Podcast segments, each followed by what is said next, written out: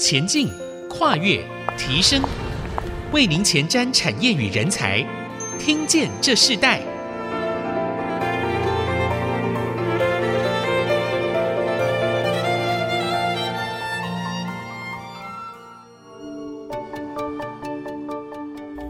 欢迎来到《听见这世代》，我是主持人郭兰玉。今天在《听见这世代》节目，我们要跟大家分享的主题，谈到的是 ESG 开创企业的未来，更能留住人才。我们知道，现在整个产业的永续与转型，其实是一个很重要的课题哦。尤其是近年来，ESG 是非常非常的流行。根据统计，二零二一年全球已发行前涵盖了 ESG 的这个主题的基金呢，超过了这个四千亿的美元。所以在 ES G 的整个的浪潮就席卷了全球，不再局限于气候。暖化等环境的议题，而是全面性的，包含了社会还有公司治理，都是未来的整个投资关注的很大的一个焦点哦。所以在上一集，其实我们邀请到了这个 Candence 易华国际电脑科技的这个台湾区总经理宋博安 Brian 来到我们的节目呢，跟我们分享谈了这个 EDA 与前瞻半导体的整个的产业发展趋势。不过我们知道，这个 Candence 除了在专业的这个技术之外，这几年致力于这个 ESG 的部分，所以在职场的这个环境方面，好像连续八年的获得了这个财新杂志，还有卓越职场研究所评选为百大最佳职场哦。这个环境孕育出非常多的人才。我知道现在国内很多的产业，其实很多都是 Candence 孕育出来的。所以今天呢，我们也特别邀请宋博安总经理跟我们一起啊，来到这个现场，和所有的朋友分享这个 Candence 在产业上的独特性，还有它的优势。是啊，还有他们如何培育人才的整个的策略和方法，以及对于这个 ESG 这个新趋势的看法啊。我们首先先请我们易华电脑科技的台湾区总经理 Brian 呃宋博安总经理跟我们的听众朋友打声招呼。主持人好，嗯，各位听众观众大家好。好，宋总经理你好啊！嗯，其实，在上一集你非常精彩的谈到了整个 EDA 和半导体的整个的产业趋势。那在这一集，我们特别要谈的这个 EDA 趋势里头和企业的独特性，其实是有很多的相关性的。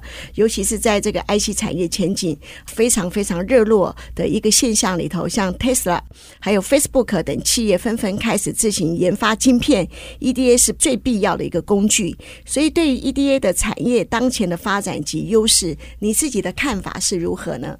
我想 EDA 基本上就像上一次跟大家分享的，就是我们是提供 shovel and bucket，就是帮助这些所有各种不同的应用，high performance computing、自动车，呃，或者是 AR、VR 这些量子电脑，各种不同的应用都需要做半导体的去 enable 他们去做这些事情。那随着半导体技术的微缩化到一纳米或者到三 D IC，整个最佳化跟设计的复杂度已经超越基本上人类可以所理解的范围，所以使用 EDA 做自动化的做最佳化的工具，可以让我们的人去 focus 在更基本、更重要的演算法，或者是更基本的科学上面的问题，然后把这些比较。repetitive 的工作交给我们 EDA，所以这个是一个呃，我觉得是未来往更高、更复杂的东西来设计上面，EDA 是一个所必须扮演的重要的角色。嗯，其实 EDA 是一个必要工具，是的，对不对？那在一个必要工具这样的一个产业中，它如何在这个必要而成为一个更快速、更敏锐的一个工具的帮助呢？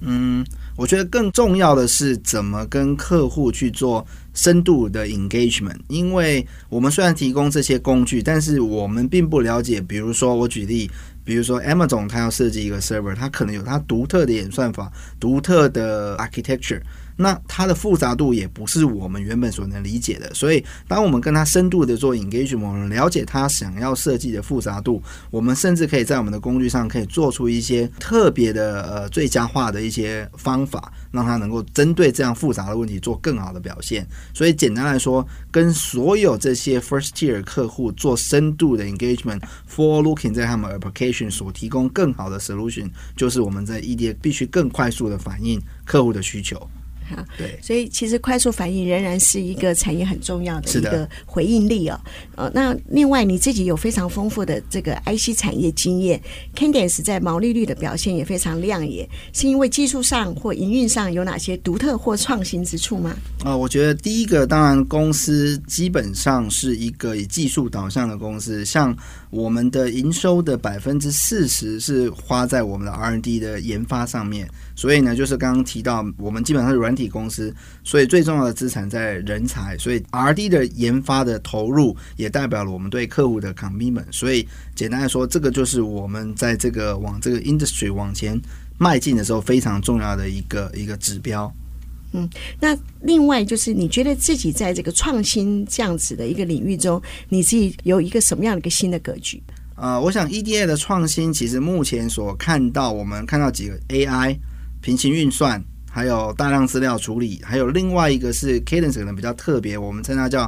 System Intelligence，叫系统智慧最佳化，就是全流程。我刚刚提到说，呃，当现在的 IC 越来越复杂，我们往 3D 的 IC 去做的时候，我们要解决的是不只是电信的问题，还有热磁的整个问题的解决。所以这整个的复杂度是比以前增加了更多更多倍的。所以我们的工具要能够 handle 更复杂的问题，去解决这样复杂的设计。嗯，所以呃，你们整个在整个产业它的提升，它你每一年你怎么去在这个毛利率，你是一直一直的嗯表现的非常的亮眼，对对对，然后你自己在带领整个团队的这个领导力也是非常的呃精准，然后也是很优优异的这样子的一个成绩。那在每一次这样的一个提升中，你怎么让整个团队都可以同样的跟你一起提升呢？嗯，我想第一个呃，我觉得团队的默契跟文化，其实我们的文化，其实我觉得在 Cadence 或者在台湾这整个 branch 是一个，我常说一个 big family。其实大家会碰到困难或或不同的挑战，那其实 A 团队跟 B 团队不应该是分开来，应该 A 团队碰到的问题，或许 B 团队也可以学习。所以 A 跟 B 团队必须就是大家是一个互相去 support 资源，而不是 competitive。就是不是竞争，所以我在整个这个台湾的团队，其实大家是非常的互相帮助，互相的往前冲，所以在整个的 momentum 跟精准度，大家是很一致的，就不会有 dropping ball 的问题，所以就是这样子，我觉得也是一个很好的良性的互动，就是很快的把公司的营运也是非常的正向的去做发展。对，我们知道，其实，在 Candice，我们或多或少的一个接触里头，我发现整个 Candice 的整个的产业文化是很活泼的。包含宋总经理，你本身自己在大学的时候就修摄影，对不对？呃，摄影社的社长，摄影社社长，对。对 所以，我我想，这种跨领域的这样子的一个思维，就已经在这个企业里头氛围是非常的浓厚啊，也带动了整个这个呃，我相信在整个团队里头，整个跨领域的学习是更精彩。我们先休息，我们在下一段部分，我们要继续呃，请宋总经理跟我们谈，其实这个呃，现在全球都在注重的一个 CSR 啊、呃，这个企业职场等等所有一切包含 ESG 的整个新趋势，那到底在这个 Candence 这样子的一个企产业里头，他们怎么在这个领域中，呃，达到一个友善职场，甚至在整个员工适应这个全球环境中，他们怎么去应变？我们在下一段继续跟大家分享。我们稍后回来。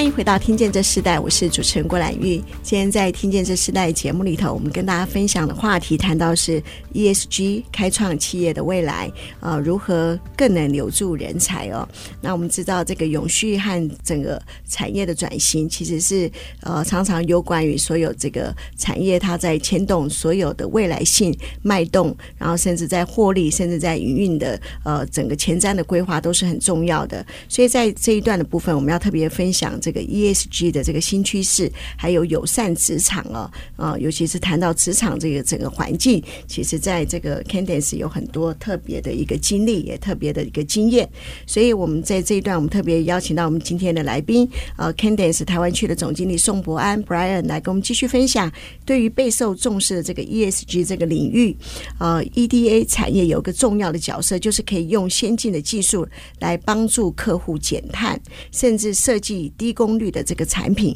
可否取一些先进的、最创新的一些案例啊、来更多的来了解你们在这个领域的整个发展呢？OK，嗯，我想第一个针对减碳的部分，其实呃，EDA 的工具就是帮我们的客户能够节省电力。那节省电力就是减碳。我举个例子，有两个比较 significant 的 number，可能跟大家报告一下。在那个二零一一年的时候，如果要设计一个 SOC，SOC 就 System on Chip 的话，大概要花到呃四千万美金。那如果没有 EDA 的工具的话，它会花到七点七个 billion。所以这两个数量其实非常可怕的。那所以说，EDA 其实在这边是帮助成本的节省。那成本的节省表示人力物力的节省，那这就是碳的一个节省。那另外一个比较明显可以说明的就是电力的节省。其实，在过去到现在这十几年间，所嗯，SOC 的表现其实或者是存储的速度都比以前快了大概十到二十倍，或者是更多。但是其实它所用的电力其实是没有增加的。所以可以想见，我们其实是整个的碳的排放应该少了十到二十个 percent。那这是从我们电子自动化去帮助整个设计的 ecosystem 去做简化，然后这些节省电力，那减少碳排放的部分。那另外，我们当然有关键的 IP，非常的 low power 去做整个 IC 的设计方面。所以简单来说，电子自动化节省人力物力。第二个，我们的设计能够让设计出来的晶片能够使用更少的电力，达到更好的表现。所以这个部分也就是整个 time 的一个节省，整个 energy saving 一个很重要的部分。你们自己在这样子的一个准备的过程花了多少时间？我想这个应该是说没有所谓。多少时间，而是一个 continuous 的 effort。我们一直都在做这样的事情，所以一直往前的，一直去做，没有停止的时间。所以这只永远是因为 IC 设计上有一个最重要的叫 PPA，Power Performance 跟 Area，所以这个 Area 是永远在 drive 整个半导体往前做的一个基本原则。那我们基本上是 continue 要去 drive 往这个方向去做的。好的，那同样在 ESG 的这个公司治理、员工福祉方面，Cadence 曾经获得了这个财新杂志和卓越职场研究所的这个评选为二零二二年的百大最佳职场哦，更是连续八年的入选。内部员工有百分之九十一票选为最佳工作职场，在这样的一个数据之下哈，哇，这这是一个很很特别的数据，对不对？对。所以在管理沟通方面，你最重要的要领是什么？我们所学到的还是以人为本。其实，在这个疫情，这个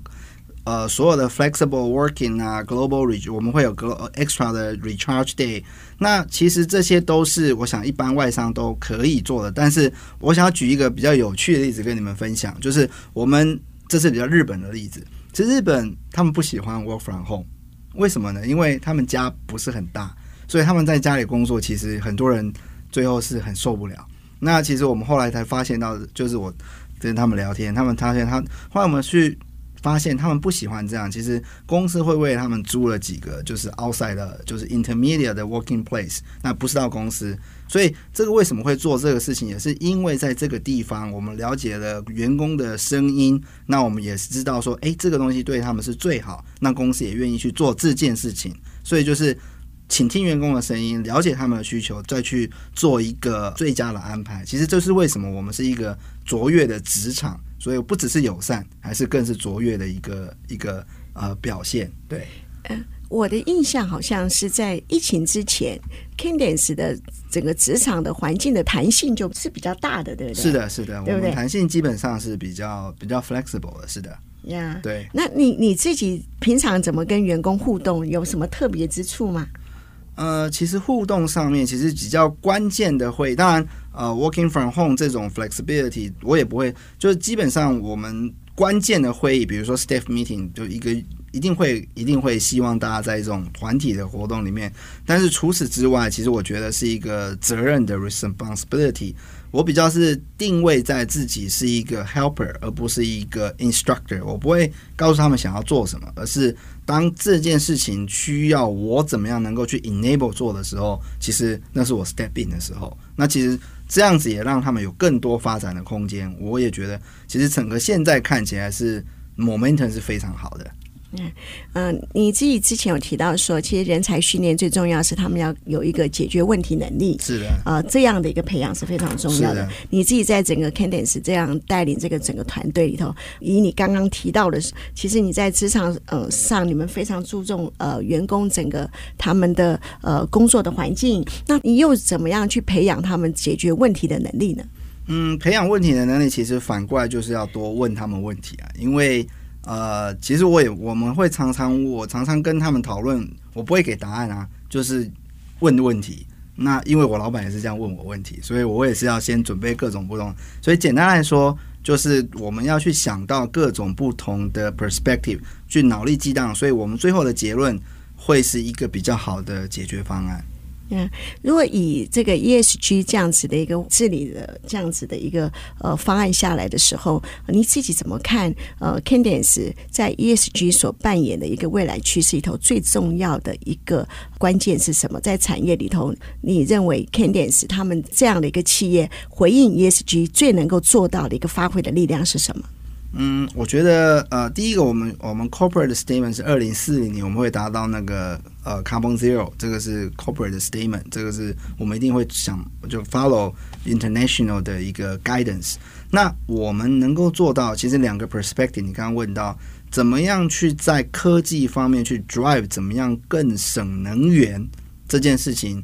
是一个 fundamentally 我们可以扮演最重要的角色，因为。节省能源就是减少碳排放，这是最基本的原则。那另外，corporate guidance 这 CSR 的部分本来就是我们所一向秉持卓越职场的方向，这个会一直的保持下去。所以从两个 perspective，我们来做这方向。嗯，好的。我们在这一段，我们先进行到这里。我们下一下一段部分，我们要继续邀请宋总经理跟我们分享这个前瞻人才的议题。我们知道，其实台湾最大的资源其实就是人才。哦，人才也是这个未来十年很许多产业要面对的同样的问题。那我们在下一段部分要更深的请呃宋总经理跟我们来谈谈整个在 Cadence 的整个培养人人才这样的一个培育的一个深耕之下，你们有什么样的一个更独特的策略？呃，更吸引人才可以愿意在一个这样子的一个产业中继续的呃发展，然后提升，甚至创造出他自己生命的价值。其实这是一个很很。大的一个培育计划，我们在下一段部分，我们继续来分享。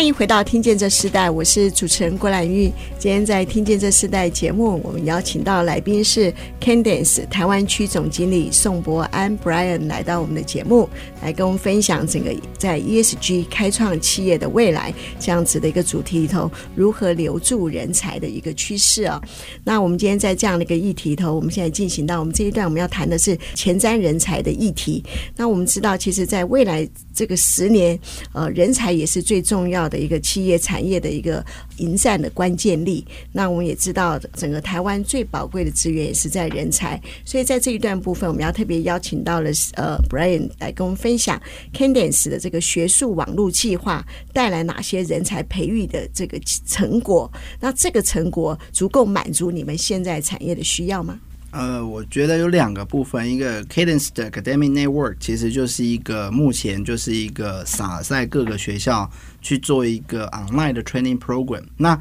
这个的目的其实是不只是训练本科生，那我们也希望就是跨领域的，就是可能不是电子电机，但是它是相关的，比如说是甚至物理啊、数学啦、就是这些相关的，可以在这些 Academic Network 里面。得到他们的 knowledge 之后，跨领域来 join 这个整个半导体的一个 big wave，所以这是一个目标。那另外一个，我们也会借由这个 Academic Network 去做比较多的呃竞赛。那呃，因为其实也不只是我们看到半导体的需求是有不同的，除了 IC 设计，其实还有设还有封装啦，还有测试，其实还有一些专科啊，这些各种不同层次的人才的需求。那这个部分也是目前我们看到说也需要去做一些呃更多的 training，所以我们也希望在这边能够 training 更多的人才，然后来来帮台湾的半导体能够引进更多更多的 resource 来加入这个半导体的 wave。这样的一个培育计划，现在呃成果如何？呃，我想目前其实从最近我们这一两年才刚开始去做这件事，所以呃之前其实都一直有做，只是最近这几年这方面的需求跟呃我们也比较有系统跟组织的来做这件事情。那我想台湾目前也有几个半导体学院，其实我们也开始去加入啊、呃、去做这方面的，去跟学校的半导体学院看怎么用 EDA 的角度跟我们 Cadence 的角度去帮助台湾半导体学院能够让他们的课程更精彩。更丰富，这是我们另外一个在做的事情。所以，就是目前与学术界的合作的模模组，对不对？对对对。嗯，同样我知道，其实呃，其他的产业他们也在几乎也在进入到呃学校的生根计划。是。你自己看到，过去是很多人找一个工作，对。但是在这几年是非常多的工作需要一个人才。嗯。那你自己看到这样子的一个现象的时候，你你自己会会紧张吗？你你会对这样子的一个人才的整个的呃一一个数量，甚至到产业的需求里头，你怎么去预备？你你你必须要先有预备。那你你自己有一个什么样的一个呃预备的心态？嗯，其实我是还蛮高兴的。第一个，为什么我这样讲？第一个，随着现在其实很多工作请一个人，其实其实把台湾的薪资水准是拉高的。台湾这整个的成长是是非常好的，所以我觉得这是一个很棒的。那另外一个是。更多更多的人去加入，或者是整个你说，其实这个整个在半导体的成长，跟台湾的整个往上成长的动力，跟人才的需求，其实慢慢的，我觉得这个 momentum 非常的强，所以我个人是觉得它是一个很很棒的一个挑战，就是它不是负面，它是往台湾往更重要的一个半导体的角色所能够 drive 的一个更好的挑战。好的，所以不断创新啊，精进公司在人才选择的这个把关也做得很严谨。所以 EDA 企业如何选择好的人才，适才适所，设定职涯发展的一个方向，如 Candence 呃这样子的一个位置来看的话，你自己呃觉得一个职涯发展的方向应该是如何来做设定呢？嗯、我觉得职涯的发展，其实我刚刚有提到说有两个层次，那当然是看个人适才适所适性，那。我觉得，如果说这个人才他希望是比较在技术方面做啊扎根，那基本上我们就是希望 training 这个部分往技术的人才去做做扎根。那如果这个人才是比较呃比较 diversify，比较 cross discipline，那他在沟通协调方面也是蛮好。那其实他可能会往另外一个。啊，比如说跟客户的 engagement，跟跟 marketing 相关，跟当然有技术的部分，他会往另外一个 career path 去做开发。所以其实我觉得有两个层次，就是还是一样，是才是所适性。那我们会希望背上这样子的东西来对他们的 career 来做更好的一个呃。延展性，对、嗯，我们也知道，其实纵观整个半导体产业，你认为半导体目前最需要的人才有哪些？我们知道能力和人才其实是两件事，嗯，那你怎么看能力和人才这样子的一个训练？甚至在这个半导体产业目前需要的人才里头，最重要的一个环节是什么？那又如何留住这些人才？他们不只是看着他的能力，而是在一个人才的一个人才的训练，甚至一个人才的稳定性这样子的一个呃关键之下，你觉得？最重要的一个方法是什么？嗯，我觉得人才其实第一个非常重要。其实回到您刚刚问的一个问题哦，我其实人其实最重要的是看他在这个部分能不能有给他一个平台去做发展，而不是说我只去做一个螺丝钉，或者是他呢，基本上，所以我刚刚提到前面提到是才是所是性，那我们固定会跟跟这些人去做讨论，说针对这个东西，我们怎么样去做你的。职涯发展、职涯开发，我们一起来讨论怎么去做这件事情。那如果做的这个一定要他适才适所是才会做的高兴。那做了高兴，那基本上他就是在公司跟着公司一起成长。所以我觉得这是应该是我们一起跟呃我们的员工一起努力的方向。嗯，你认为现在的这个新世代哦，他们最在乎的是什么？新世代其实我发现，呃，新世代比较愿意表达出他们的想法，所以那表示说，你成为他们的呃 manager 也好，我觉得 listen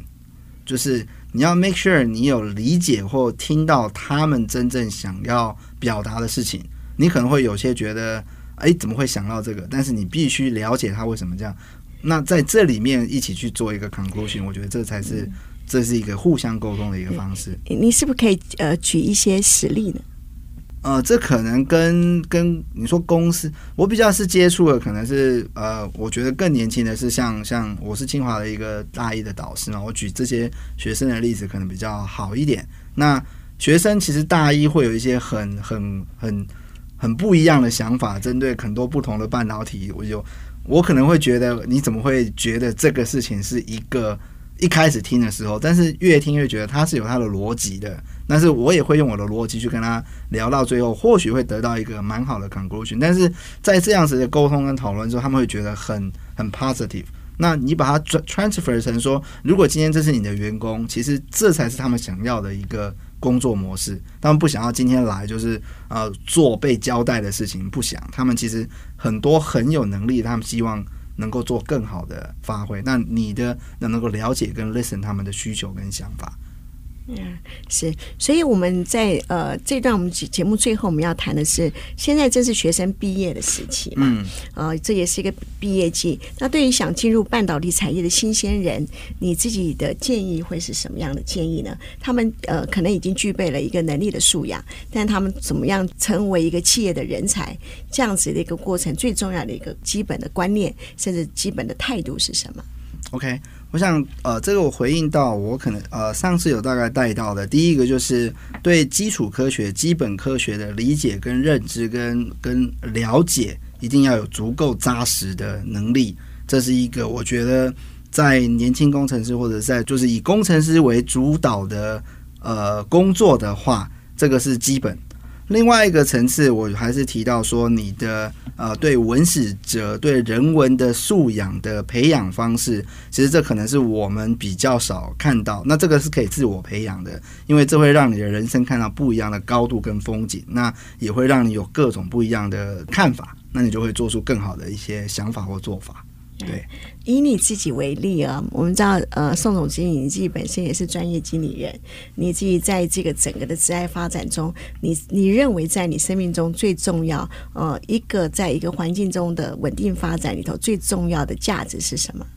呃，我想对于我而言，就第一个，我觉得最重要的就是呃，一个发展的平台，能够让你能够呃施展你的拳脚的地方。那刚好现在是一个。我想，不管是什么工作，都是在这个地方，你有办法去发挥你的想象力，实现你的一个 vision，然后去甚至，那你会看到你的结果，所以也是正向的。所以我觉得，在我看到，其实整个有一个非常好的平台，是一个对工作、对职涯非常重要的一个 factor，对。好的，好，那我们呃非常谢谢 Cadence 翊华科技哦，台湾区总经理宋博安来跟我们分享，在这一集里头，我们谈到了这个 ESG 开创企业的未来，更能留住人才的整个的一个方案哦，甚至他们在整个呃产业里头，他们运作啊、也让这个 Cadence 成为一个呃最佳的卓越职场环境。其实这是在一个现在这个产业这么竞争的一个这样子的一个市场之下，并不是容易的事情啊。甚至已经，他们呃内部员工百分之九十一的票选为最佳工作职场，这个百分之九十一这样子的一个比例，其实是一个非常大的比例哦。所以看到一个这样子呃，宋总经理自己在带领整个团队啊，这样子的一个人才策略，其实是非常成功的，也很卓越的。那我们也很高兴呃，今天你来跟我们分享这样子的一个课题，我们也希望呃，在这样子的一个主题之下里头，也更多的让很多的现在整个呃台湾的产业，甚至全球国际化的产业里头，哦、虽然人才真的是兵家之争，人才也是整个全球产业很重要、很看重的这样子的一个一个非常重要的一个资源，但是产业要必须要往前迈进，我们怎么呃将有能力的人成为呃可以适才适用在一个环境，这都是考验。领导者最重要的一个智慧哦，那我们也在这样子一个分享之中，希望可以透过今天的这一集，让所有的听众都在这样子的一个话题分享中，也可以刺激，然后甚至给予大家一个更新的看见啊！我们今天非常谢谢宋总经理来接受我们的访问，谢谢主持人，谢谢大家。好，听见这世代，我们下次再见，拜拜。